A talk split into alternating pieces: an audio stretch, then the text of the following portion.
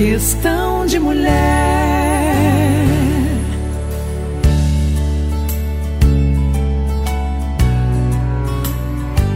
Este é o Questão de Mulher e eu sou a Xidê. Aleluia! Finalmente sai mais um episódio. Ufa! Mas nem vamos entrar no mérito disso, porque a entrevista desse episódio é tão forte que merece entrarmos logo nesse universo. É um universo de aventuras de uma menina que é do interior do Rio Grande do Sul, que cresce como mulher e realiza muitos dos seus sonhos. Um deles era atravessar a montanha e descobrir o que tinha do outro lado. A preciosa conversa de hoje é com a empresária Malga de Paula, viúva de Chico Anísio.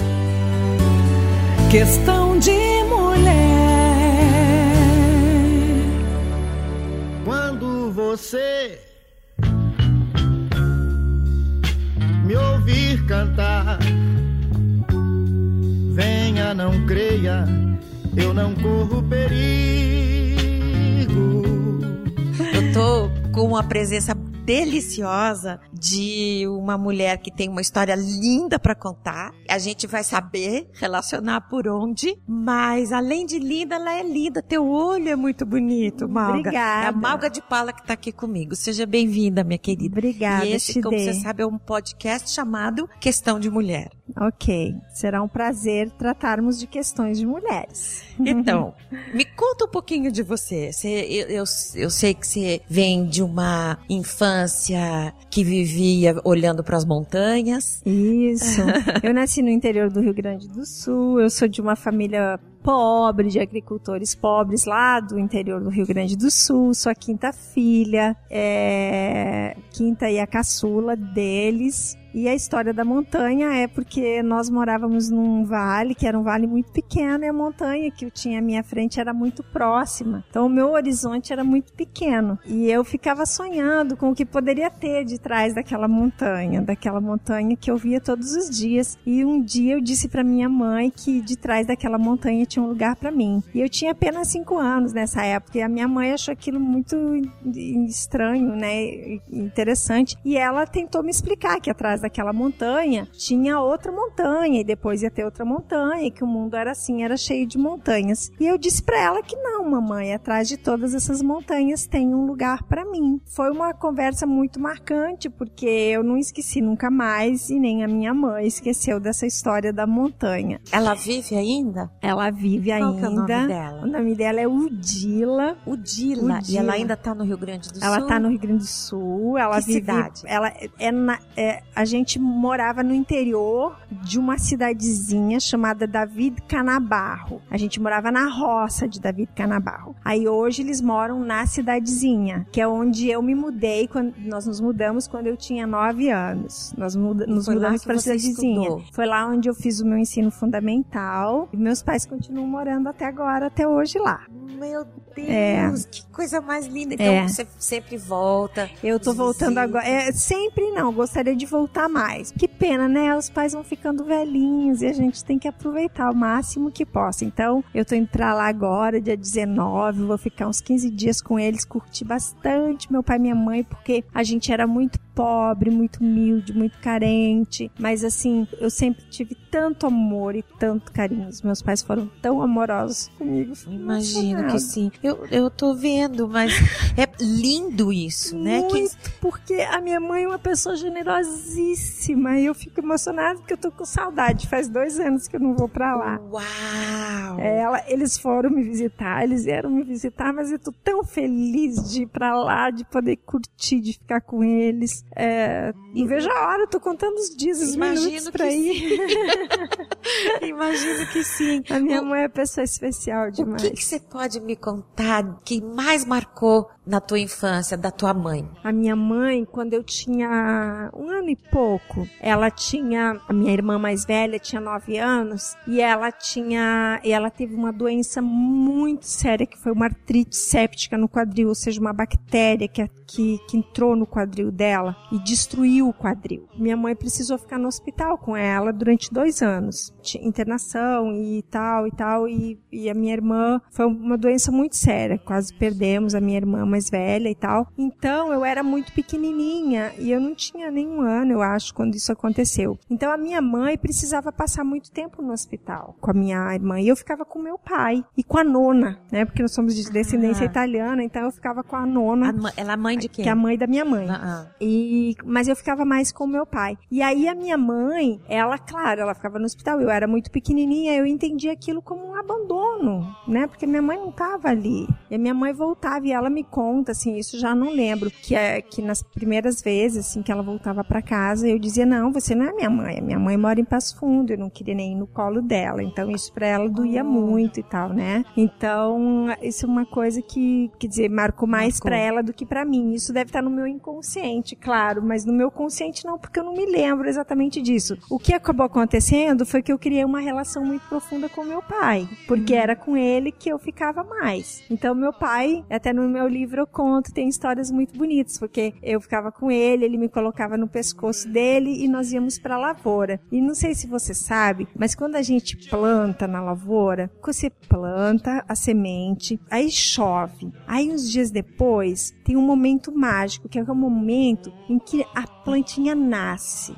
E eu me lembro de que tinha uma- é que coisa era muito especial, porque o meu pai sabia, ele já pela experiência dele, a hora que tinha plantado, choveu. Então naquele dia, em determinado momento, ia nascer a plantinha. Então ele me levava e nós nos ajoelhávamos do lado da onde ele tinha plantado e ficávamos ali um- uma Esperando. hora, meia hora, uma hora, duas horas ali observando e tinha um momento em que a terra se movia assim, puf, nascia a Você plantinha. via? A gente via. Uau, que A hora mágico. do nascimento. Então era um momento tão importante que isso criou uma ligação tão profunda com o meu pai, Sim, sabe? Como ele chama? É João. Ah, seu João, João. Batista. Então, é, eu tenho uma ligação profunda com a minha mãe, que é uma pessoa muito generosa, mas esse afastamento dela por uma necessidade de ter que cuidar da minha irmã, acabou que eu criei uma ligação muito forte com meu pai. E essa experiência de a- uma plantinha nascendo, uma coisa que eu acho que poucas pessoas no mundo têm essa oportunidade, né? Minha querida, agora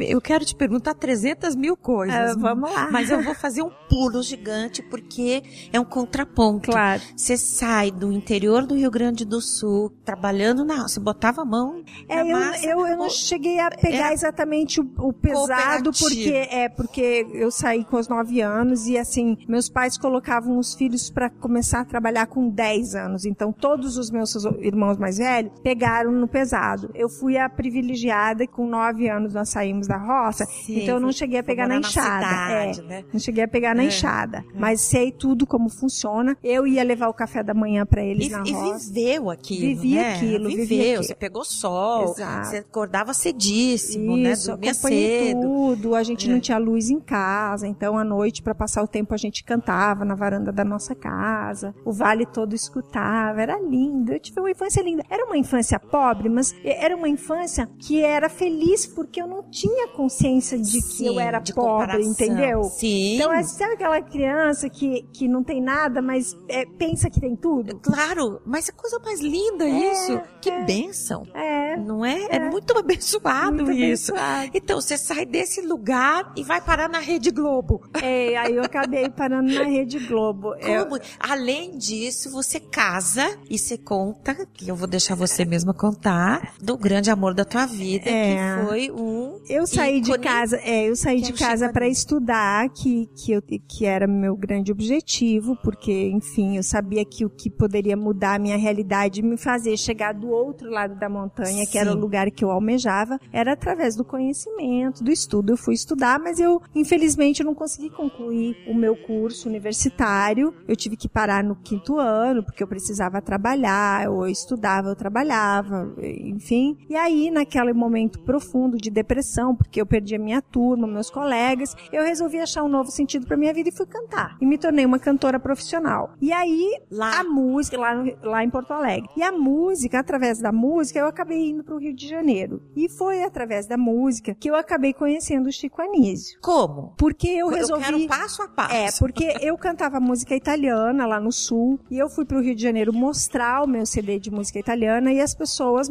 me aconselharam, o pessoal do mercado, de que não tinha mercado pra música italiana, que eu tinha que cantar música brasileira. E eu não gostava de cantar música brasileira porque eu, eu, eu fui, fui criada no, no interior. Meu pai ouvia música sertaneja na rádio. Eu não tinha uma cultura de bossa nova, de rock, sabe? Eh, de samba. Não tinha. Então, eu não me identificava com aquilo. E música sertaneja eu não gostava. Eu gostava de música italiana. E aí, um amigo me aconselhou: olha, por que você não ouve antigas, antigas cantoras? Quem sabe você se identifica com elas? E ele, ele me deu um disco, um disco da Dolores Duran, que era em parceria com o Chico Anísio. A Dolores Duran é uma cantora. Nisso que você viveu... estava no Rio. Eu estava no Rio, é, na casa de um amigo hospedada, e ele me deu esse disco. E a Dolores Duran é uma cantora que viveu na década de 50, morreu no final da década de 50 e tal. E ela tinha sido parceira do Chico e tal. E quando eu ouvi a música, o disco dela, eu fiquei absolutamente encantada, porque eu, eu ouvi a voz dela como se fosse a voz de um anjo. Ela canta, vou cantar só um pedacinho da música dela, que é uma música que, é, talvez falando do Dolor Duran, Dolores Duran, as pessoas não saibam o que é, mas acho que muitas pessoas conhecem. A música mais conhecida dela é aquela música que assim,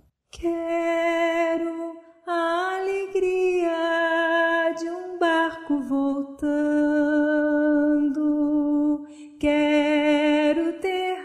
de mãos se encontrando para enfeitar a noite do meu bem. Então essa música a maioria das pessoas conhece. Eu ouvi a Dolores Duran cantando e eu fiquei encantada. Eu falei, eu quero resgatar a obra dela. E aí eu comecei a fazer pesquisa sobre a Dolores Duran e tal. E eu resolvi que eu queria entrevistar as pessoas que tinham conhecido a Dolores Duran, que tinham convivido com ela. Isso, E- isso para fazer Para fazer um base para você virar uma cantora. É, porque eu queria resgatar a obra dela. Sim. Mas eu queria resgatar a obra dela e eu queria conhecer mais a respeito dela. E aí eu fui, eu fui conhecer. Ainda não tinha muitas pessoas que conviveram com ela que estavam vivas. Na época tinha Marisa Gata Mansa, tinha Billy Blanco, tinha Chico Anísio, não tinha muitas pessoas. A grande maioria das pessoas já tinha morrido, porque era, ela morreu lá há muito tempo. Então, essas poucas pessoas eu tratei de marcar a entrevista para ir conversar com elas. E Mas foi fácil fazer não, não isso? foi Por fácil. exemplo, como é que você liga? Ó, tô indo aí fazer uma entrevista. Não, não foi fácil. Eu fui na EMI Odeon, na época, mostrar o meu trabalho, que era uma gravadora muito importante, e o diretor da EMI Odeon, eu conversei com ele, que eu tava querendo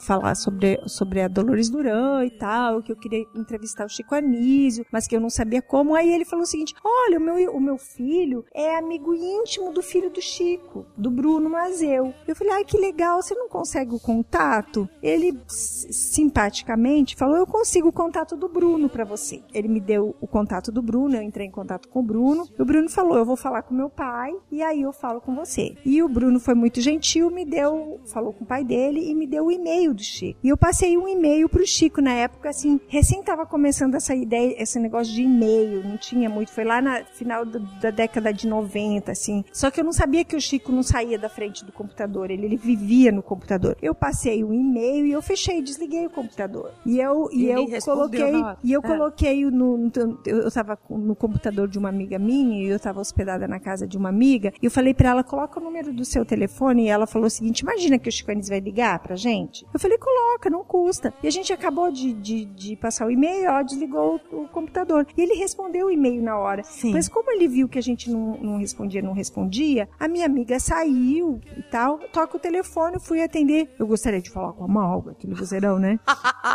Aí eu falei, pois não, quem gostaria? Ele falou, o Chico Anísio. Aí eu quase desmaiei Imagina. na hora, né? Aí ele falou, olha, se você quiser falar comigo, tem que ser amanhã, porque amanhã à noite estou indo para os Estados Unidos. E eu falei, "Co- com certeza, onde o senhor quiser. Aí ele marcou, não, não, vem na minha casa amanhã. Eu fui na casa dele, no outro dia à tarde, para fazer a entrevista. Eu cheguei lá, levei um chá de cadeira, porque a empregada esqueceu de avisar que eu tinha chegado. Ah. Fiquei horas esperando. E ele ficou muito sem graça quando ele soube, me pediu mil desculpas e tal. Mas foi muito interessante, porque eu fiquei horas esperando, esperando, esperando na sala. Ah. E quando ele soube que eu tava lá, ele veio muito sem graça do escritório, porque me pedindo desculpa, desculpa, mas quando ele foi me pedindo desculpa, à medida que ele ia me pedindo desculpa, o olho dele ia crescendo, crescendo, crescendo, e eu vi que ele tava encantado comigo. Eba! Ele ficou encantado comigo na hora, sabe? Aí ele me olhou e falou assim, primeira coisa que ele falou assim, você não tem nada a ver com a Dolores Duran. Aham. Aquilo foi um balde, de água Balde. fria pra mim, sabe? imaginei. Eu falei pra ele porque ele falou, nossa, você tem uma aparência europeia, olho azul, a Dolores, Dolores Duran, ela, ela era mulata, tinha cabelo é, cacheado, tem nada a ver com a Dolores Duran. Aí eu falei com ele, mas eu canto. Ele falou, não, tudo bem, é uma observação que eu tô fazendo pra, com você. Ele falou, fisicamente vocês não têm nada em comum. e tal. E aí, mas enfim, ele deu a entrevista comigo, mas eu percebi que durante a entrevista ele tava encantado comigo. Como que você percebia? Não sei. O olhar. É, se sente, né? E eu encantada com ele, mas eu tava encantada com ele porque ele era um ídolo pra mim, Sim. entendeu? Porque imagina o Chico Anísio, uma pessoa que desde pequena, e eu sou do interior da Vicanabarro, a minha cidade, fica perto de Passo Fundo. E Passo Fundo é a terra da Salomé. Lembra da Certo, Salomé? lembro. A Salomé lá de Passo Fundo. Ele era Sim. muito marcante pra mim, a, a Claro. personagem da Salomé. E eu cresci vendo a, a Salomé e tal. Então eu tava encantada com ele, porque ele era meu ídolo. Mas eu senti do lado dele um certo encantamento comigo. Eu falava assim, ele ficava me olhando e tal. Aí, enfim, aconteceu que 12 dias depois nós nos casamos. Não, eu preciso saber o que que é esse negócio de 12 dias depois. Como assim? Como Porque assim? Eu conheci ele à noite, ele viajou pra pra Nova York no mesmo dia. E ele chegou em Nova York e imediatamente ele ligou pra mim. Ah, você quer que eu leve alguma coisa pra você daqui e tal? Eu falei, ah, eu quero. Eu, eu tô precisando de uns CDs aí, se você puder trazer pra mim, vai ser ficar muito grata e tal. Dei o nome de alguns CDs pra ele, pra ele comprar pra mim. E aí o filho dele me ligou no dia seguinte e disse o seguinte: olha, meu pai tá voltando é, no final de semana dos Estados Unidos e a gente tá indo pro Nordeste pra fazer um show. e Eu queria fazer uma surpresa pra ele. Eu queria que você fosse junto. Ah, então o filho já tinha. ele já tinha falado Eles pro pensavam filho. que eu era boba, mas eu sabia que era arranjo dos dois, Ah, entendeu? O filho ok. dizendo que era surpresa pro pai, mentira, era arranjo dos dois. Ah, ok. Aí eu falei pra ele, não, olha, acho que vocês estão me confundindo, eu sou uma moça séria, entendeu? Você Eu falou fui- isso? Eu falei. Falei, imagina que eu vou ficar viajando assim, eu nem conheço seu pai, eu fui na casa dele fazer uma entrevista. Eu sou uma pessoa séria, eu vim pra falar sobre trabalho, você já vai me convidar pra viajar com seu pai. Eu não tenho intimidade nenhuma pra viajar com seu pai. Aí ele, tá, dia seguinte o filho dele me liga de novo, ah, eu queria tanto fazer essa surpresa pro meu pai, não sei o que e tal. Aí eu liguei pra minha amiga de Porto Alegre e contei, olha, o filho do Chico Anísio tá me ligando, insistindo pra eu ir pra, pra, pra, pro Nordeste com ele e tal. Eu tinha 28 anos nessa época. Aí a minha amiga falou, olha, deixa de ser boba, assim, não é nem uma guriazinha. Aham. Sabe, se você tivesse 15 anos, eu até entendo. Mas você é uma mulher, você tem 28 anos. O máximo que vai acontecer, você vai ganhar um amigo. Vai pro Nordeste com ele, deixa de ser boba. Me deu maior apoio. Eu acabei aceitando o convite. Ai, tem que dar um beijo nessa tua amiga, gente. Ela foi minha madrinha de casamento. Ah, ok. Aí ele voltou no sábado, aí já sabendo que eu iria com ele. E eh, nós nos- eu fui na casa dele. Era pra eu chegar de manhã na casa dele pra nós viajarmos à tarde. Mas eu, pra dar uma de difícil, cheguei quase na hora de sairmos. Sim. Ele quase morreu de ansiedade porque ele tava desde manhã me Te esperando. esperando. Mas e o teu nervoso? Que roupa eu vou? Como é que eu vou? Ah, eu não Que sei. que a única coisa levo? que eu me lembro, sei que eu pintei a minha unha de vermelho, achando o máximo que eu, que eu, que eu ia viajar com ele. E quando eu cheguei na casa dele, a única coisa que eu me lembro, que eu entrei, ele olhou pra minha unha e falou: essa unha não tem nada a ver com você. Você foi toda animada a fazer isso? Ó, céu. Aí eu falei, por quê? Ele falou, ai, você é uma mulher tão doce, você tem uma doçura tão grande. E ai, unha vermelha é coisa de prostituta, olha aquela coisinha. É, sabe aquela coisa de homem, né? Já, ele já, sei lá, era uma coisa que ele tinha, um conceito dele, Sim. né? Isso há, há 18 anos atrás, ele me falou isso. Resultado, eu nunca mais pintei minha Nunca unha mais. vermelha. Até hoje tenho trauma de unha vermelha, não uso unha vermelha. E aí ele, eu fui na casa dele, cheguei, já tava quase na hora de irmos pro aeroporto, porque eu tinha medo de ficar sozinha com ele. Eu não quis ir Entendi. cedo de Sim, manhã na entendi. casa dele. Sim. Eu não sabia o que ia poder acontecer, rolar um clima. Eu, já sabia que tinha um clima entre nós Sim. dois. Eu não queria ficar sozinha na casa dele. Sim. Então aí fui. Aí fomos pro aeroporto logo e tal. E foi no avião que rolou o primeiro beijo. Ai, que legal! Aí eu tive a certeza, né? Porque, assim, no beijo você sente se a coisa vai rolar ou não, é né? É verdade. Aí foi muito engraçado, porque o filho Mas no dele... meio do avião? No meio do avião. O, filho dele todo tava ali. sentado lá atrás e a gente tava aqui na frente. E aí a gente se deu um beijo. Quando a gente acabou de dar um beijo, o Chico Anísio, imagina, levanta no meio do avião e pede, grita lá pro filho dele e fala assim: André, pergunta pra mim se eu tô feliz. Ah, que fofo!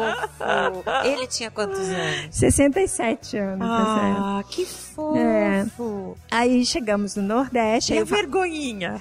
não fiquei engraçado, fiquei, é, fiquei assim meio e tal, mas enfim, era Chico Anísio e ele podia tudo, né? Aí todo, do avião todo Rio e tal, né? Tudo que ele fazia as pessoas achavam engraçado, então eu também achei. Aham. Aí eu viajei, na época, na condição de dois quartos, né? De cada um ter o seu próprio quarto. Aí quando chegamos lá, ele falou, vamos jantar junto? Aí ele falou, no seu quarto ou no meu? Eu falei, no seu. Porque daí se eu não gostasse, É. eu saía, É. né? Era diferente do que eu mandar ele sair, né? Era mais elegante. Não, então você foi esperto. Aí eu fui pro quarto dele pra gente jantar, ele pediu jantar. E era um lugar lindo, era na beira do mar, no Recife, tinha pa- pa- aquelas palmeiras lindas, Sim. o barulho do mar. Nós sentamos na varanda depois do jantar. Ele olhou seriamente pra mim e falou assim: Nós vamos nos casar. Jura? A gente vai casar, eu quero casar com você, mas eu quero casar rápido. E eu tava pra voltar pro sul logo. Mal sabia que ia dias. ser 12 dias depois. É, aí, eu, va- aí eu, eu tava pra voltar pro sul. Ele falou: você vai voltar pro sul, você fala pra sua mãe que a gente vai casar. Aí foi muito engraçado, porque eu voltei na segunda-feira do Nordeste. Aí na terça-feira eu viajei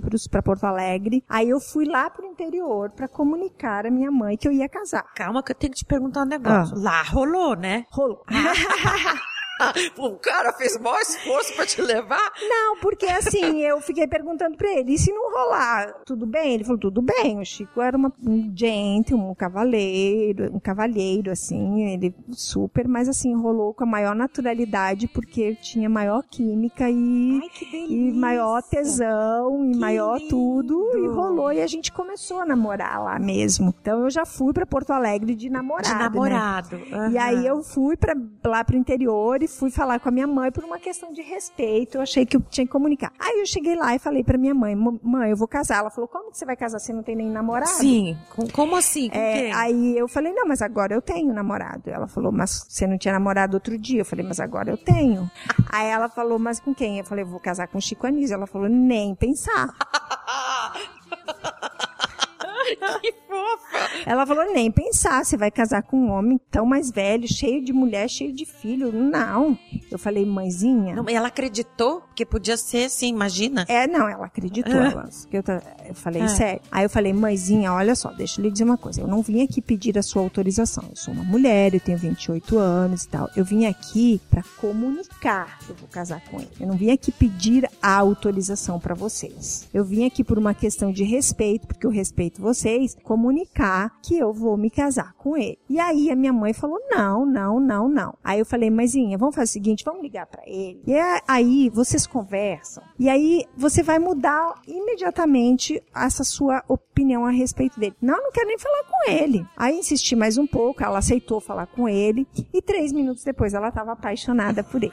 Ah, ah coisa linda. É. Que ele falou pra ela, olha, eu vou cuidar da sua filha como uma princesa. Ai, Ela falou pra ele lindo. tudo que uma mãe quer, Quer ouvir, ouvir. né? Que a filha vai ser cuidada. Sim. E aí falei para as minhas irmãs, e aí foi muito interessante de uma irmã minha que tinha, minha irmã gerente do banco lá, ela tinha saído do banco para ir para casa naquele dia que ela tava com uma enxaqueca terrível. E eu fui na casa dela, ela tava trancada no quarto escuro com um saco de, de gelo na cabeça dela, e eu fui quietinha no quarto porque eu, eu tinha um dia só, eu tinha que voltar para Porto Alegre, e eu tinha que eu fui Avisar contar para todo mundo. Aí quando eu contei para ela, ela tirou o saco de gelo da cabeça e a dor de cabeça passou na hora. Ela Ah. começou a pular, a gritar. Quer dizer, Só a minha mãe que teve essa reação, entendeu? Ah. Na hora, assim. Toda a minha família ficou feliz, Teu pai? pulando por mim. O meu pai chegou de, de noite, depois, foi a última pessoa, ele falou assim pra mim, não foi isso que eu esperei pra você, minha. não era isso que eu queria. Porque eu acho que ele idealizava que eu arranjasse Ah. Sim. uma pessoa Sim. da minha idade, que eu entrasse na igreja, de vestido Sim, branco. Aquela...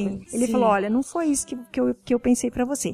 Mas se é isso que te faz feliz, Eu tô, Eu tô te do dou teu apoio. lado, te dou o Aham. maior Ah, Que apoio. amor, seu João.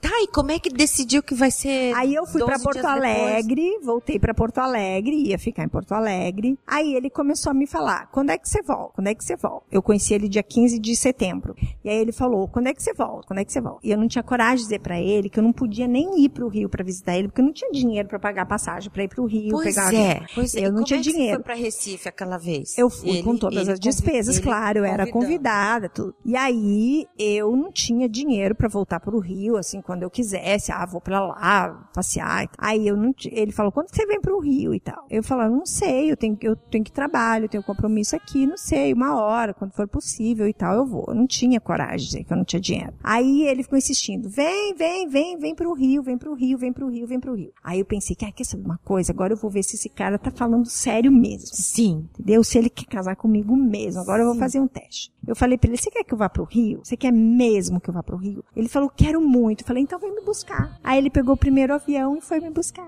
Uau! Cara, Aí ele ficou três coisa dias em maluca. Porto Alegre. Eu apresentei todos os meus amigos pra ele. Aí foi lá em Porto Alegre que eu fiquei sabendo. Eu não sabia durante a viagem, ele não me contou que ele tinha uma doença muito séria. Ele, era, ele tinha enfisema. Lá em Porto Alegre que eu fiquei sabendo. Uhum. que ele tinha enfisema. Eu tinha estudado fisioterapia, eu sabia exatamente o que que era enfisema, como era difícil o final da vida de uma pessoa que Com é portadora de enfisema, enfim, mas tive consciência ali antes de ir pro Rio, tive essa opção, né, de ir para o Rio ou não, de tá. enfrentar Sim. uma velhice com ele, porque é, é, com um problema de enfisema, eu sabia que eu ia ter tempos difíceis pela frente, mas eu fui consciente disso, não foi problema pra mim. E aí nós voltamos. Aí, dia 12 de, de dia 27 de setembro, dia de Cosme e Damião, nunca vou esquecer. Ah, Eu fui pro Rio de Janeiro com ele, ou seja, 12 dias depois que eu conhe que eu conheci, eu fui pro Rio, pro Rio. E aí eu cheguei no Rio e fui pra casa dele. Aí eu cheguei lá e falei o seguinte, olha, eu vou dormir aqui hoje, mas a gente não vai ficar morando juntos, porque eu vou ficar na casa da minha amiga, e a gente vai ficar namorando. uhum. Pra mim era aquilo que ele falou, tudo bem, é como você quiser. Pra mim, na minha cabeça, a gente ia namorar um tempo ainda antes de Certo. casar, né? Certo. Aí, ele muito esperto, o que que ele fez? Ele acordava, ele acordava muito cedo, ele acordou cedo de manhã e tal. Eu acordei um pouco mais tarde, e quando eu acordei, ele chamou todo o staff dele, dos empregados, todo mundo, e chegou e falou o seguinte: "Olha, a partir de hoje essa é a patroa de vocês. Gente. Ela é que dá as ordens na casa." E você? Aí eu já fiquei, Sério? sério. Aí eu fiquei pronto. Foi, foi acontecendo. E você foi Aí eu aceitando fiquei, as coisas. aceitando, porque eu é, Deslumbrou. era bom pra Era mim, bom. sabe? Nada me agrediu e eu fiquei. E a- E aí nós ficamos juntos até o último dia da vida dele. Foram quantos anos? 14 anos. 14 anos. Oh, fofinha. Como é que foi o final? Foi muito, muito, muito difícil? Foi. Imagino. Os últimos três anos dele foram um martírio. Porque ele sofreu muito. Por isso que eu abri um instituto que se chama é o Instituto Chico Anísio para ajudar a conscientizar as pessoas o quanto que o cigarro faz mal. Porque o Chico foi uma vítima do cigarro. O Chico foi de uma geração onde era glamuroso fumar. As pessoas não tinham consciência de que o cigarro fazia mal, então ele foi uma vítima da indústria do cigarro. Mas hoje as pessoas têm consciência, entendeu? Então eu tento conscientizar as pessoas. É o meu trabalho, a minha missão, do quanto que isso faz mal. E conscientizar as pessoas que a atitude que elas tomam de fumar não faz mal só para elas, mas para todas as pessoas que elas amam. É verdade. Entendeu? É então, às vezes, as pessoas são muito individualistas e elas pensam, a vida é minha. Eu faço o que eu quiser. mesmo, entendeu? Ah, eu faço o que eu quiser. A questão é que morrer, ok, todos nós vamos morrer, mas nós podemos pelo menos escolher não morrer tão mal. Sim. Não e também ter não agredir um final de vida tão mal. Sim. E não fazer com que as pessoas que você ama sofram tanto com você antes de você morrer. E tinha muitas dores, Não, não era dor, era falta de falta ar. de ar. E acho que ele mesmo dizia, não tem nada pior do que a falta de ar, porque ele, ele sentiu muita dor no último ano, porque a- o cigarro ele também é uma causa de da osteoporose, é, causa bastante osteoporose. E no último ano o Chico teve 12 vértebras colapsadas. Ele teve um Uau! colapso. Então ele tinha dores terríveis na coluna. É, no último ano foi que foi o pior ano. Você tinha consciência disso, né? Vamos, É. A gente pode, pode entrar. Tem uma Eita. pessoa chegando. É o meu namorado, meu marido. Eu conheci ele ontem. Eu conheci ele ontem. Aham. Sim. Meu anjo da guarda. Ah, também é uma coisa interessante pra você contar. Para as mulheres, agora a gente tá contando essa história toda, gente, pra você ver que sempre tem luz no fim do túnel. É. Sempre. Mesmo que você passe, né, pelo aquele momento de achar que depois do horizonte da montanha não tem outra coisa, na verdade É. você não achava, né? É, eu acho que assim, a, vi- a, a- a minha mãe me falou que tinha um monte de montanhas. Aí quando eu fui pro Rio de Janeiro, eu achei que ela estava errada, que eu tinha encontrado o meu lugar. Que aquele era o lugar que estava além de todas as minhas montanhas. E depois eu fui entender com a vida, com o tempo, a nata sabedoria da minha mãezinha, porque o mundo é assim, a vida é assim mesmo, é cheio de montanhas. Sempre haverá uma nova montanha na nossa vida. Então, por mais tempo que você encontre uma planície para você viver todas as experiências maravilhosas, o teu sonho, todas as tuas alegrias, tudo, vai chegar um momento em que você vai ter que atravessar uma nova montanha. Porque nada é definitivo, nada dura para sempre. Verdade. Eu, eu perdi o Chico e eu desmoronei, eu desconstruí, eu morri, parte de mim morreu. E Onde naquela hora Pra onde você foi depois? eu fui pro fundo do túnel. Eu fui pro pior lugar que eu imaginei que um ser humano pudesse ir, que é a desvontade de viver absoluto. E eu Você quis tirar a tua vida? não, eu não cheguei a. Eu, não, eu, eu nunca tive é, ideias suicidas, mas eu queria dormir e não acordar mais. Eu pedia todo dia para Deus não para eu não acordar mais, porque eu queria dormir e eu queria que o meu sono emendasse com um sonho onde eu fosse encontrar com o Chico. Nossa. É. Você sonhou com ele? Muito sonho com ele até hoje. É mesmo? Muito, muito. Você pode contar um? Eu sempre sonho que ele volta e que ele tá preocupado comigo e que ele quer que ele volta sempre preocupado para ver se eu estou feliz. Ah, que é o grande amor. desejo dele. Que amor. É, o grande, ah, quando ele volta, ele vem, ele faz parte da minha vida. Nós vivemos, ele, ele- ou ele é um amigo no meu sonho, ele é, mas ele tem uma preocupação constante sempre de saber se eu tô bem, se eu tô feliz. Que amor isso. É. E como é que foi o tratamento? Vamos buscar aquele amor que você viveu durante 14 anos. Aham. O que mais te marcava? A forma como ele te tratava? é, Era o respeito, o mútuo. respeito. Ok. É. Era o respeito mútuo que a gente tinha, porque o Chico ele era uma estrela, uma, um, ele era um ícone, mas ele era de uma humildade extrema em casa, ele era uma pessoa comum, absolutamente comum, de uma humildade absurda, de uma generosidade infinita, e ele era uma pessoa que ele era, ele adorava trabalhar, ele adorava, então ele trabalhava muito, muito, muito, muito, muito, muito, muito. Eu nunca reclamei disso, eu sempre respeitei. Ah, isso também. Eu nunca cobrei bacana. dele que ele estava trabalhando muito e que ele não estava me dando atenção, porque assim, o tempo que ele tinha para mim era, era de uma qualidade tão grande, mas era de uma qualidade tão especial que não importava se ele tinha menos tempo para mim, entendeu? E eu da mesma forma, eu ele sempre permitiu que eu fizesse tudo o que eu queria. E a Dolores Duran? E a história da. A Dolores Cantora. Duran passou, ela foi um.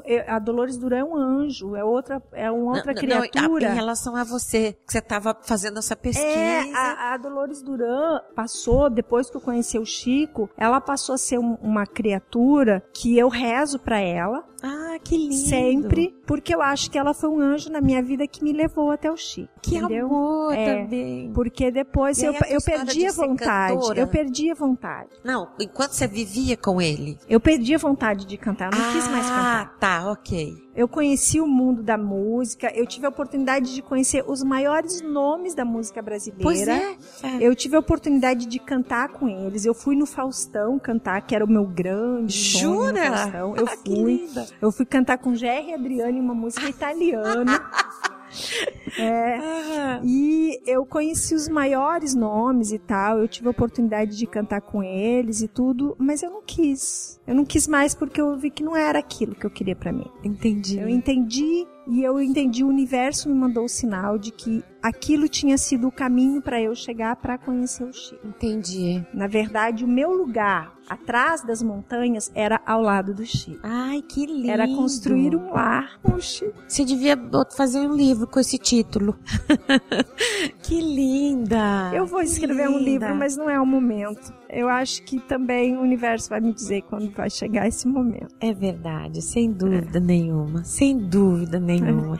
Porque eu acho que tem muita dor ainda, Ainda sabe? tem, né? E eu não É. quero escrever um livro com dor, eu quero escrever um livro com alegria. Claro. E eu tenho isso é- esperança de que um claro. dia vai passar essa dor, porque a dor era bem maior e ela tá diminuindo, porque o tempo ele é o do, ele, ele, ele é o doutor de todas as dores, eu acho, e vai transformando essa dor num sentimento diferente, que é uma saudade imensa, mas é uma é uma dor menor que vai se transformando. Então eu tenho a gente esperança. começa a suportar. É, eu tenho a né? esperança de que um dia eu possa escrever um livro contando tudo isso, mas com alegria e com saudade sem dor. Sim.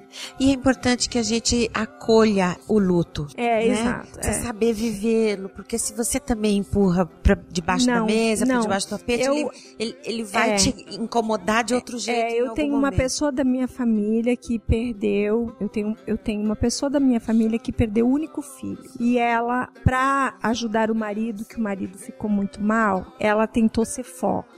E ela ficou forte, e foi forte, e foi forte. E essa força dela lhe causou um câncer enorme no estômago. Graças a Deus ela tá curada, foi, fez cirurgia, tirou o câncer, tá curada. Mas, eu acho que se você não vive o luto, se você não te entrega aquela dor, acaba se transformando numa doença terrível. O teu corpo precisa disso. Você, Você fez precisa. análise? Não, eu não fiz, não fiz análise. Eu fiz o ano passado, eu não, não cheguei a fazer análise, mas no ano passado eu fiz um tratamento de hipnose. Ah. É, e a hipnose me ajudou muito. Porque eu fiquei sabendo que, que, assim, fiquei estudando de que dois anos é saudável você sentir luto, que o luto faz parte, dois Certo. anos. Mas depois de dois anos, é doença. Então já tinha passado dois anos, eu já estava num outro relacionamento com uma outra pessoa que eu também amo muito. Que hoje e eu é continuava, sabe, que eu, que eu é meu namorado.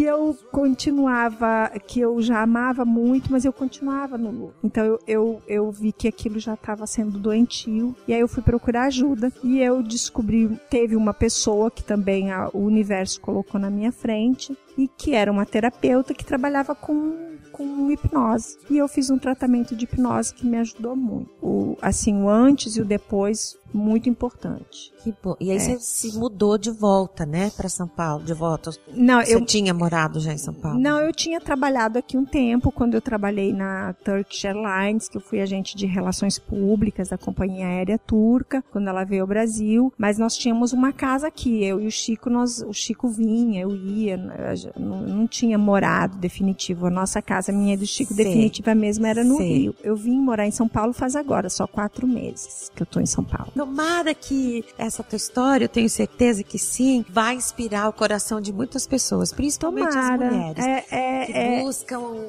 encontrar um caminho para ser feliz, né? É, eu, eu acho que, assim, até você falou, né, que as mulheres de uma faixa etária, né, Isso. é, que é a nossa faixa etária, que são Você aquelas ainda não. pessoas. Não, é, nós somos a geração X, ou seja, aquelas pessoas que nasceram dos anos 60 aos anos 80, que é essa faixa etária de 40 40, 50 anos e tal, que nós todas passamos por uma crise de meia-idade, é chamada crise É. da geração X, entendeu? Então todas passam por um momento difícil que seja um, que é um momento de avaliação da vida, onde nós passamos por essa crise. É, e eu tenho feito um estudo muito grande a respeito disso, até por causa das palestras que eu tenho realizado, que é essa crise é um momento de dor, porque a gente avalia as escolhas do passado, então tem a dor, porque a gente faz um levantamento sobre as escolhas do passado e a gente chega à conclusão que as escolhas nem sempre foram escolhas que nós gostaríamos de ter tomado, que no fundo, se nós analisarmos, tudo tem uma razão, Deus sabe o que faz, então tudo tem uma razão, mas existem dores pelas escolhas do passado e existe um grande medo com relação ao futuro, entendeu? Verdade. Que é a Deixa crise dessas Verdade. pessoas. Eu lembrei agora de uma, de uma amiga que Aham. faleceu há pouco tempo, com 90 e poucos anos. Uma amiga do coração que morou muitos anos na Turquia, chamada Dona Efat Eftekhari. Aham. E ela tinha uma frase que tem muito a ver com o que você está falando, e ela falava com um sotaquezinho. Ela Era iraniana, morou muitos anos na Turquia, falava turco fluentemente, e ela falava, filha, tudo tem um significa. Aham. Você tá falando Bonitinho. isso, me Aham. lembrei dela. Então, Isso. quis mencioná-la, porque a alma É, dela deve estar por aí Os também. turcos sempre falam, né, na coisa que assim, que eles têm essa, essa de que nada é por acaso. Nada é por acaso. Tudo que a gente viveu, eu acho que a gente viveu. Quer dizer, claro, são as nossas escolhas, né? Sim. A gente, muitas das, 90% das coisas que a gente viveu são nossas escolhas. Então, quando a gente chega nessa idade, muitas pessoas se arrependem das escolhas que Exato. tiveram, E né? aí não sabe o que fazer. E aí não sabe o que fazer, aí vem a culpa, Isso. né? Vem o sentimento de culpa e tal. E de E- perdida também, né? Porque não perdida. consegue, não sai do Isso. lugar, mas também não gosta daquele lugar e não acha como sair daquele não, lugar. É, não vê o Então esse, esse projeto Questão de Mulher é para ajudar as mulheres a encontrarem um caminho Então, que seja o dela, não então o caminho, o que eu tenho para dizer, a, a questão é o seguinte: esse momento da dor que elas podem estar sentindo é uma montanha que elas têm na frente delas. É mais uma montanha. é mais. É mais uma. é, É, só mais mais uma. uma montanha. Sim. Entendeu? E o, e o E mais sempre importante tem o outro lado. É, e o mais importante de tudo é que a gente não se dá conta que depois que a gente subiu uma montanha, que a gente está lá em cima da montanha, que a gente já tem experiência, porque nós já somos maduras e a, a maturidade faz isso com a gente, que depois que você sobe uma montanha, você não precisa descer toda a montanha para subir na outra. A gente pega e a gente dá um pulo, estende a nossa perna e a gente já chega lá na outra. Ah, que lindo, que lindo. Entendeu? Sim. Entendeu? Então, às vezes, é uma questão de, de você de, de você ver- aproveitar essas experiências que a gente teve Sim. na vida para você poder chegar na outra montanha sem ter que passar por descer tudo, subir tudo de Sim, novo. sim. Entendeu? Então a gente pode atravessar as montanhas com sabedoria, usando a nossa Sabedoria. sabedoria, né? A nossa maturidade, a nossa experiência e, e, e ver que essa dor que a gente tá, que a gente pode estar sentindo agora é, é mais uma montanha. Exato. Me, me lembro agora também de cenas de filmes Uhum. eh, de ficção científica que, que o cara vai construindo uma ponte invisível e, e vai pisando nessa ponte invisível até chegar do outro lado. Você pode se filosofar em cima dessa ideia. Claro, mas claro, essa ideia, assim, claro. que Mas é você só possível fazer, Claro, você né? só constrói o próximo passo da, da, da sua ponte se você conseguiu, se você tem a experiência de ter construído o anterior, né? Sim, sem Senão você não vai dúvida. conseguir É, construir o é. próximo. Então o, o anterior é muito importante, o que você viveu antes. Claro, mas né? também não fica parado lá. Não fica parado É. lá. Agora, não é fácil. Falar é muito fácil, é né? fácil, é falar. vai é, pra frente, vai, é, é, atravessa a montanha, segue. É muito fácil falar. Então, assim, é importante que quem está nos ouvindo veja que também, assim, ah, é fácil. Vê tudo que eu passei. O Chico, vai, o Chico faleceu faz quatro anos, vai fazer quatro anos já. Continuo com as minhas dores, com a perda dele. Sim. Entendeu? eu continuo me reconstruindo, Certo. entendeu? É todo um processo. A gente vai pra Mas frente, você mas, saiu do fim do túnel. Você eu saí do fim do lá, túnel. Mas você tá Mas eu saindo. precisei colocar muita força. Energia. Muita energia. Sim. Mas as mulheres energia. têm isso. A gente tem isso. Tem. A gente tem isso. E pode buscar Então a que tem- mensagem que a gente tem para passar é que elas empreendam muita energia, entendeu? Não deixa de acreditar, sabe? Porque a gente tem essa força. Mesmo que A gente às vezes tem não essa acha energia. que tem. a gente tem. pensa que não tem. Tem horas que a gente pensa que É. não tem e aquela hora que você quer dormir não quer mais acordar. Sim. Sabe? Mas se você acordou, é porque você tem que continuar aqui. Sim. Existe uma razão para você estar Exato. aqui nesse planeta. Não chegou o seu momento de ir Exato. embora. Não, e depois assim, se cada indivíduo tivesse a consciência que ele é como se fosse um tijolinho de uma parede, né? Um Uhum. único tijolinho não faz a parede, mas se falta um tijolinho, aquela parede não tem sentido. Exatamente. Ela fica com buraco, vai entrar chuva, vai entrar tempestade, vai entrar bicho, vai entrar. Então, aquele tijolo tem uma importância imensa. Exatamente. Então, se você está aqui, se você acordou hoje, entendeu? Se você pediu ontem quando você foi dormir para você não acordar, mas hoje você acordou, é porque era necessário você estar aqui hoje E para servir a humanidade. Para servir a humanidade. Aonde quer que você esteja, né? Exatamente. Sendo plantando uma sementinha ou pilotando um jato, Exatamente. não é? Vamos falar do Salve Jorge? Salve, Jorge. Salve. Salve!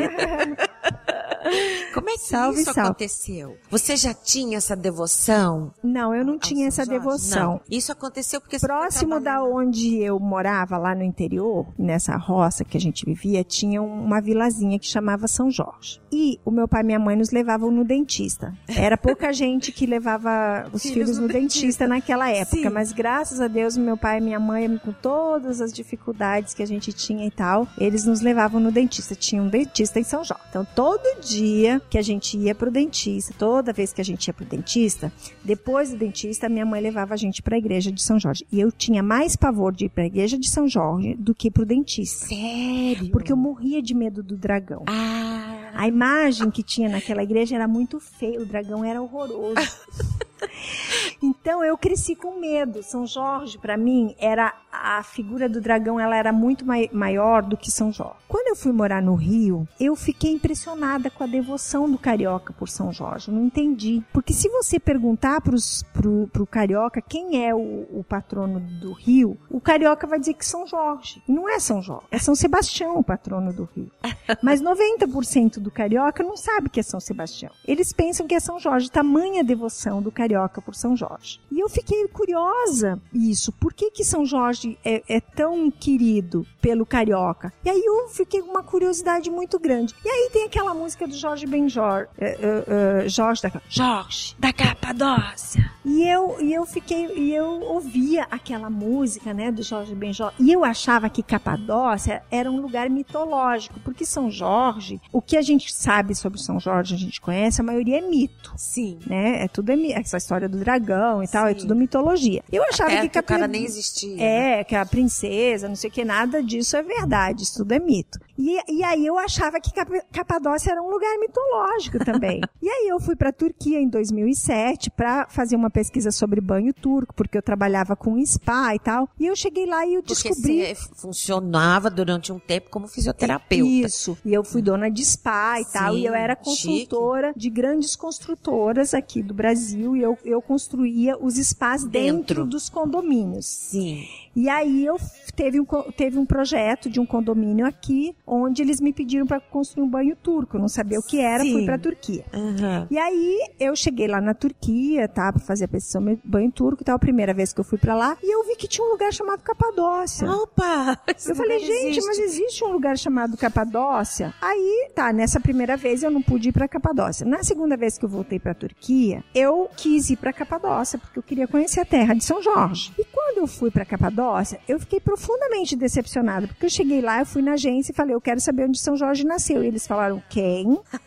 Eu falei, São Jorge? A gente não sabe quem é São Jorge. Eu falei, como não sabe quem é São Jorge? Só que eles são muçulmanos lá, né? 99% da população turca é muçulmana. Eles não sabiam nada sobre São Jorge. Eu falei, gente, São Jorge é um dos santos mais importantes do cristianismo, porque além de São Jorge ser muito importante na Igreja Católica, Católica, ele é o patrono da Igreja Ortodoxa. Então ele é um dos santos mais importantes e mais conhecidos do cristianismo. E eles falaram: não, a gente não sabe. Apesar de a Capadócia ser um lugar fantástico, tem um turismo religioso muito grande, porque lá muitos santos nasceram ali. Sim. E eles sabiam que outros santos tinham nascido lá. Vários santos nasceram lá. Mas eles não sabiam sobre São Jorge. E é, aí eu falei de São Jorge. Aí eu descobri que tinha um guia que sabia mais ou menos alguma coisa sobre São Jorge. Aí chamaram esse guia. Esse guia me levou numa numa numa Caverna? ah, numa caverna. E quando eu cheguei na caverna e que eu entrei nessa caverna e tinha uma imagem antiga de ninguém sabe o tempo que tem essa imagem, mas mais de mil anos, que é um afresco numa parede que estava bem destruidinha. Quando eu entrei lá, eu tive a nítida sensação de que eu tinha reencontrado um amigo que há muito tempo eu não via.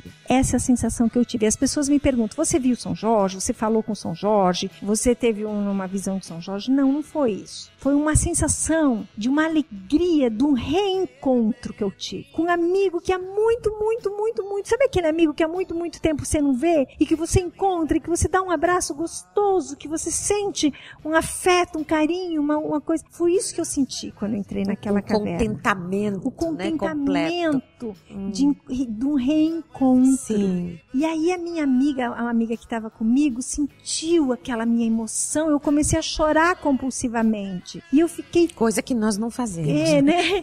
E eu fiquei parada na frente daquela imagem, eu chorava e o guia não entendia nada o que estava acontecendo. E a minha amiga. Aí eu saí da caverna, eu voltava para a caverna, eu saía pra, da caverna, eu voltava. E eu tinha a sensação de que tinha alguma coisa que ele tinha para me dizer. E até que eu voltei sozinha para a caverna, o guia e a minha amiga ficaram lá fora. E eu falei para ele assim: eu vou, te, eu vou te fazer uma promessa. Eu vou fazer a promessa para você de que o mundo inteiro vai saber que você nasceu aqui. E saí de lá e contei para minha amiga que eu tinha feito essa promessa. Ela falou: você é louca. Você tá aqui, no fim do mundo. Primeira vez que você vem aqui. Ninguém sabe que São Jorge nasceu aqui. Você faz uma promessa para São Jorge. E ela, muito devota também, Aham. uma pessoa de muita fé, falou: você faz uma promessa, é uma promessa, uma coisa séria. Você faz uma promessa pro santo de que você vai fazer que o mundo inteiro saiba que nasceu. Você é louco. Eu falei: não sei como, mas isso vai acontecer. Eu prometi para ele e eu vou cumprir. E eu voltei pro Brasil e quando eu cheguei, o Chico estava me esperando no aeroporto. Sim. E eu tinha ido para lá para fazer negócios, porque eu queria descobrir coisas para fazer pra, com a Turquia. Sim. E quando eu cheguei, o Chico estava ansioso para saber sobre os negócios. Sim. Mas quando eu cheguei, a primeira coisa quando nós entramos no carro, ele falou como foram os negócios. Eu falei para ele, fiz uma promessa. ele falou, foi? Eu falei, fiz. Ele falou, para quem? Eu falei, para São Jorge. Ele falou, opa, então o caso é sério. Uau! Eu falei pra ele, eu fiz a promessa de que eu vou provar pro, que eu vou fazer o mundo inteiro saber que ele nasceu lá. E o Chico, que era a pessoa que me apoiava em tudo, foi a única pessoa que não me disse você é louca. Ele falou: "Ah, você fez a essa, essa promessa?" Eu falei: "Fiz". Ele falou: "Então você fará isso". Ah, que lindo! É. Que lindo! E aí, ele foi a única pessoa, claro, porque todos os outros falaram que eu era louca, que eu era maluca, que eu era não sei o que tal. Aí, eu, eu era, eu conheci o pessoal da Globo e eu comecei a ir na Globo, porque eu tava tratando de fazer um site pro Chico na época e tal, e eu tinha reuniões com a diretoria da Globo, comecei a, toda vez que ia lá, falava, olha, tem que fazer uma novela na Turquia, porque a Turquia é maravilhosa, porque eu não sei o que é Você Turquia. ficava E eu ficava falando, e eu ficava falando. Aham. E a Glória, na época, tava com o Caminho das Índias. Então, eu não queria incomodar a Glória na época, ela nem podia, ela tava envolvida com o Caminho das Índias, mas eu já ficava azucrinando a diretoria da Globo. A próxima novela, e tem que ser a Glória Pérez, e tem que ser na Índia, e tem que ser na Índia, e tem que ser na Turquia, e tem que ser na Turquia. Aí, acabou o Caminho das Índias e tudo, foi aquele sucesso e tal, ela ganhou o Emmy, né? Sim. eh, de, de da primeira novela brasileira que ganhou o Emmy e tal. E aí aconteceu que eu fui fazendo uma pesquisa na Turquia e, e- e falando com as pessoas que eu ia divulgar a Turquia. As pessoas não me levavam muito a sério. Mas quando a Turkish Airlines veio pro Brasil, eles me procuraram. Claro, porque eu né? era a brasileira que mais entendia de Turquia. Certo. Eu tinha ido oito vezes pra lá, eu tinha pesquisado, eu tinha estudado e tal. E aí eu fui trabalhar com a Turkish Airlines. E eu, eu fiz vários projetos com a Turkish Airlines. E um deles, é, muita gente sabe, que eu levei o Amaury Júnior pra Turquia. Ah. Então muita gente, quando fala, ah, ah eu vi o Amaury Júnior. Então Certo. aquele projeto de levar o Amaury Júnior pra lá, fui eu, fui eu que fui, fui com o Amaury Júnior, eu que levei o Amaury Júnior, eu que fiz o documentário Amaury Júnior. Na verdade, quem lançou a Turquia no Brasil, eu sempre falo pro Amaury, foi você, Amaury, foi através do seu programa. Porque foi a partir dali que as pessoas começaram a se interessar em ir pra Turquia, conhecer a Turquia. Então eu tava na Turkish Airlines e eu liguei pra Glória Pérez e falei: Glória, eu, te, eu tô na Turkish, eu posso convidar algumas pessoas pra ir pra Turquia e eu quero convidar você, porque eu acho que você tem que fazer uma novela inspirada na Turquia. Eu estive lá, eu conheci a Capadócia e eu senti que aquele lugar é o lugar perfeito, é o cenário de uma novela sua. E ela me falou na época, ela, tinha, ela tava com câncer. Hum. E ela me falou, Malga, eu não posso, eu tô muito doente, eu tô fazendo um tratamento agora, eu não posso, eu sinto muito. E eu falei, Glória, eu vou te colocar nas mãos de São Jó, você vai curar e nós iremos juntas pra Turquia. Nossa, até fiquei arrepiada. Dois anos depois, eu, rece... eu tava em casa e eu recebi, do na... o Chico tava doente já, e eu recebi um telefonema da Glória Pérez, dizendo o seguinte, Malga, estou curada, Uau. a minha próxima novela vai ser inspirada na Turquia e eu quero ir com você para Capadócia. Ah, E o nome da novela vai se chamar Salve Jorge, em homenagem ao Santo Guerreiro. Salve. Salve. E há tanto que as pessoas não entenderam muito o nome da novela. Por que Salve Jorge? É uma expressão que o, que o, que o carioca usa muito. Quando, quando tem alguma coisa de bom, as pessoas falam Salve, Salve, Jorge. É.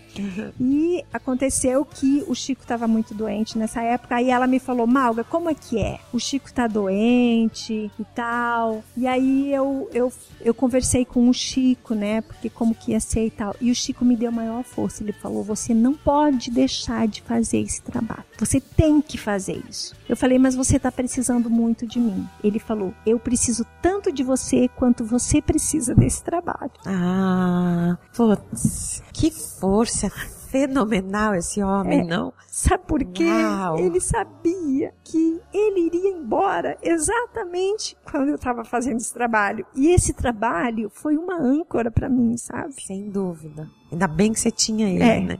Ele tinha visão, né, esse homem? Que coisa sensacional. É. E aí ele falou, quando ele falou isso, eu, eu preciso tanto de você quanto você precisa desse trabalho, eu liguei para Glória Pérez e contei isso para ela. Sei. Ela falou, Malga, você tá dentro, você faz parte da minha equipe. Ah, que legal. Então você meio que foi como consultora. É, eu fui e eu, eu acabei me detalhes, tornando pesquisadora, porque Ok. a, a Globo chama, né, o- a pessoa que faz isso como a pesquisadora, Certo. que é aquela pessoa que traz todas as informações, Informações. né? Certo. Então eu fui a pesquisadora da, da, da novela, da Glória. Depois eu acabei apresentando uma outra amiga minha que é turca, a Berna, que também acabou se tornando. Então fomos nós duas as pesquisadoras da Turquia. Éramos três pesquisadoras. A outra menina fazia a pesquisa da parte do tráfico de pessoas. Certo. E eu e a Berna éramos as Até pesquisadoras teve da uma Turquia. personagem chamada Berna, não tinha? A Berna foi em homenagem a ela.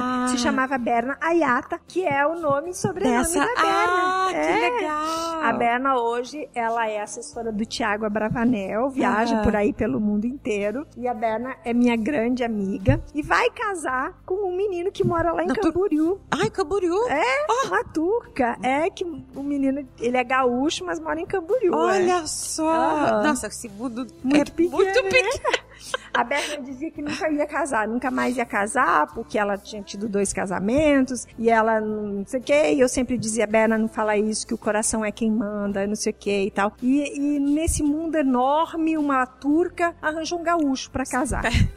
Genial, né? Muito e, interessante, E daí, né? o seu trabalho era o quê? Você- voltava à Turquia sempre? Não, aí eu fui, eu fui com ela pra lá, nós ficamos lá durante 20 dias, e aí eu apresentei tudo da Turquia. Ok. Sim, É, com a Glória Pérez. com a Glória Pé. Fui com a Glória e fui, foi o diretor da novela, foi uma equipe grande da Globo, eu que levei todo mundo. E eu fiz um trabalho uma- muito legal, porque prospecção, É, né? porque o, o trabalho que eu fiz, o próprio embaixador do Brasil me disse depois, Malga, nem eu, que sou embaixador, Aham. teria feito a mesma coisa que você fez. Porque quando eu fui com a Glória Pérez pra lá, eu já tinha ido 15 vezes pra Turquia daí. Aham.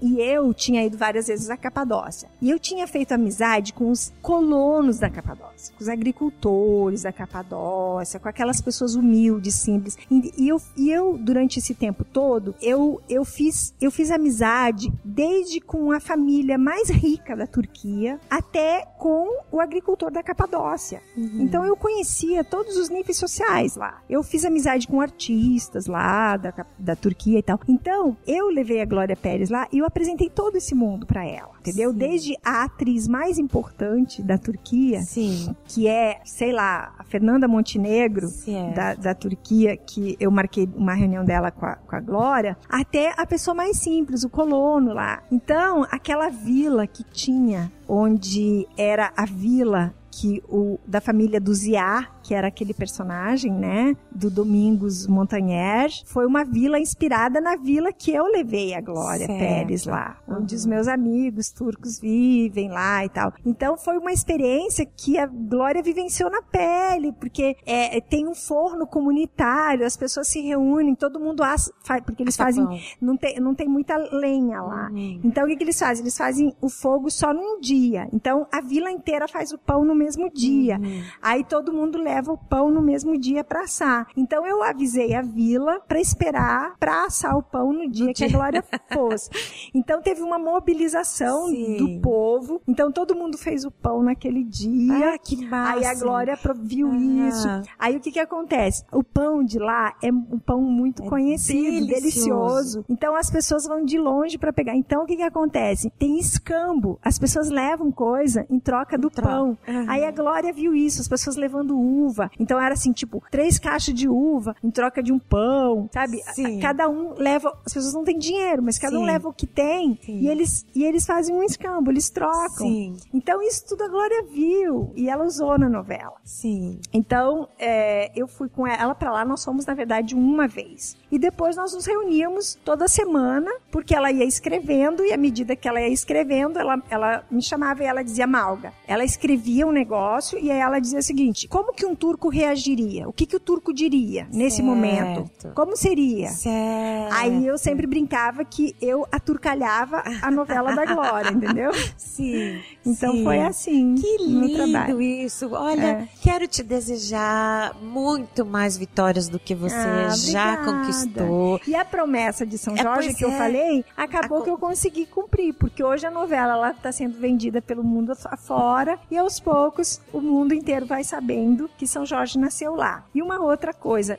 legal que aconteceu, que o pessoal da Capadócia me conhece, todo mundo lá me conhece e é muito grato a mim, porque eles ganharam muito dinheiro com São Jorge. Por quê? São Jorge, ninguém sabia em 2007 que ele tinha nascido lá, mas em 2013, São Jorge foi o souvenir mais vendido em toda a Turquia. Uau! Aham. Que legal! Isso então ajudou Ajudou muito. a- o sistema financeiro deles. Exatamente. Isso movimentou muito dinheiro lá. E, e, assim, teve uma invasão de brasileiros. Aham. E aí o que que acontece? O que, que, que aconteceu? Eu trabalhei, trabalhei, trabalhei, trabalhei, trabalhei. E na época que aconteceu a novela, eu antes de acontecer a novela, eu abri uma agência de turismo, eu montei toda uma estrutura porque eu ia colher os frutos econômicos, financeiros de todo o trabalho que eu vinha há anos fazendo. E justamente no momento, nesse momento, o Chico foi embora. E eu Ah. precisei cuidar do Chico. Sei, E eu não tive, não pude, eu não tive esse retorno financeiro, entendi. entendeu? Eu perdi tudo.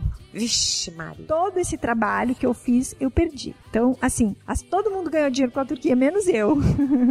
Mas você ganhou. Ah, eu por outro outras lado, coisas, é, é. coisas que permanecerão. Isso. Hoje eu sou, hoje eu sou é, diretora cultural da Câmara de Comércio do Brasil e da Turquia. Ai, que É, lindo. então, assim, é um privilégio, uma honra pra mim representar a cultura da Turquia no Brasil, que sabe? lindo isso. Aham. Que também não me dá dinheiro, mas é uma, uma coisa que me dá satisfação e prazer. entendeu? Imagino que É. sim. Eu conheci, graças a Deus, a Turquia. É. E, e É encantador, não é? É encantador. É encantador. É O encantador. povo da Turquia, Sim. tudo lá. E, e nos, na- no- nos voos da Turkish Airlines, que o pessoal bate palma quando o avião decola e quando o avião. É porque os pilotos são muito É, bons, eles- né? o povo bate palma, É, é porque uma eles. farra. Nossa, porque eles, eles são muito bons, os pilotos, eles. Quando ele desce você nem sente, né? Sim. É, é Sim. tão suave, assim, Sim, aí todo, mundo bate, palma. né? é uma- E o chá? O chá é delicioso. O chá é delicioso. Eu adoro. Bem, eu, eu vou pra lá, eu volto com o dente amarelo, né? Porque é, Toma-se- toma muito É, chá. o- os E, iranianos o- e o chá uh, escurece o dente, não é Escurece. bom, né? É. Então eu volto sempre com o dente, eu tenho que fazer um clareamento no meu dente quando eu volto de lá, porque eu tomo tanto, tanto, tanto, tanto, tanto chá. Eu adoro chá. Eu trago de lá chá, mas é a mesma coisa que chimarrão. Porque Sim. é, o chimarrão, o importante do chimarrão não é o chimarrão em si, é mas é a companhia. Sim. E o chá é a mesma, Mesma coisa. coisa. É o ritual. É, né? é Tem todo o ritual. Isso. borbulhando o dia inteiro. As pessoas 24 em conversando, volta, tomando. Então, isso que é Une o, a família, Isso. os amigos. é o ritual. É. É mais É. importante do que o próprio chá. Então, Sim. eu tenho chá em casa, eu tenho tudo, mas eu não faço. Assim como eu tenho chimarrão em casa, eu, eu não acabo não fazendo. Então, porque faz lá em casa, porque eu faço, Tá né? bom. Minha, minha, minha cultura, meus pais, pois né? é, a tua família, ligado, é chá como sem- quando eu vou nos meus pais, a gente toma chimarrão É, direto, é, né? é. Uhum. Minha linda, muito obrigada. Poderia ficar horas te ouvindo. Eu sei Ah. que tem muito mais história pra contar.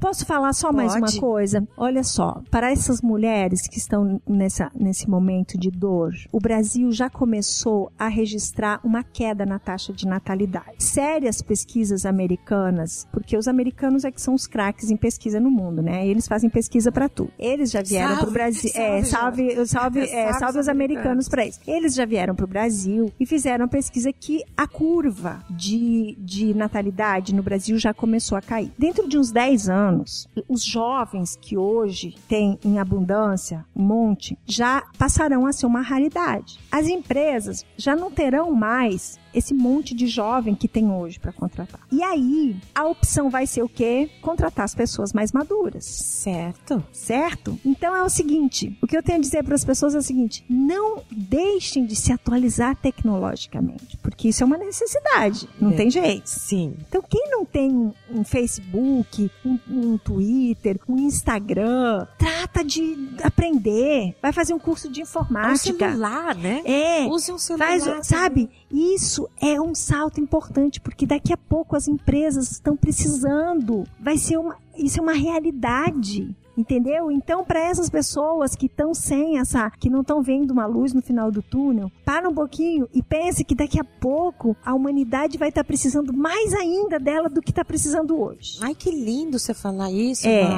E- só que não pode parar de estudar, Ah. não pode parar, se, senão como que vai voltar para o mercado de trabalho, né? É. Tem que se atualizar. Então se atualiza, estuda, sabe? Aproveita esse momento de, de Né? ter essa montanha ali que É. você não tá sem poder atravessar, você tá sem força para atravessar. Aproveita, se não tem força para atravessar agora, aproveita para estudar. Estuda, te atualiza, fica por dentro do que está acontecendo no mundo. Se você não está conseguindo ser tão útil quanto você gostaria de ser hoje para a humanidade, daqui a pouco você vai ser. Que linda.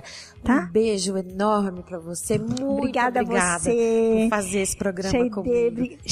obrigada. Você, e assim, é um privilégio imenso poder falar com as mulheres que, que podem estar passando por isso, porque eu também acho que estou nesse, nesse momento me redescobrindo, estou começando uma nova carreira na minha vida, que é essa carreira de palestrante, Palestrante. né? E eu precisei estudar muito para isso, hein? Faz um ano e meio que eu tô estudando. Então foi a minha travessia da montanha. Ai, que linda. Tá? Muito obrigada, obrigada meu amor. Foi um privilégio poder te conhecer e te ouvir. Obrigada, você. Tomara que a gente consiga fazer isso mais vezes. Tá bom, vai tá ser um bom? prazer.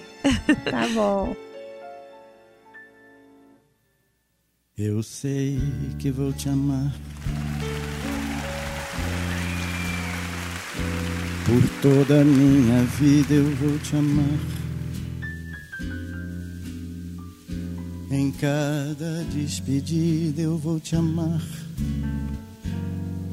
Desesperadamente eu sei que vou te amar. E cada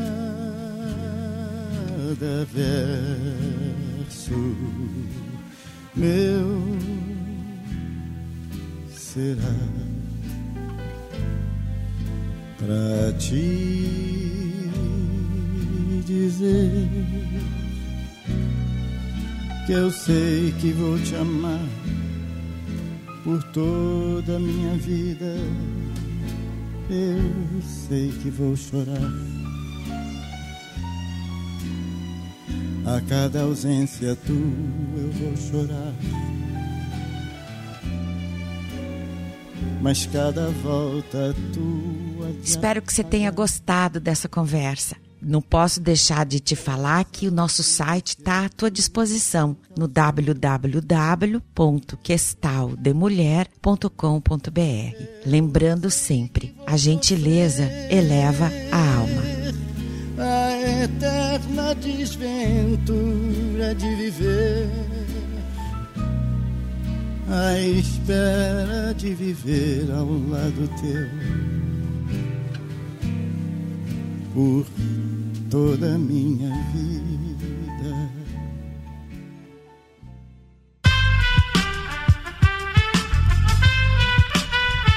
Este podcast foi editado por Aerolitos Edição Inteligente.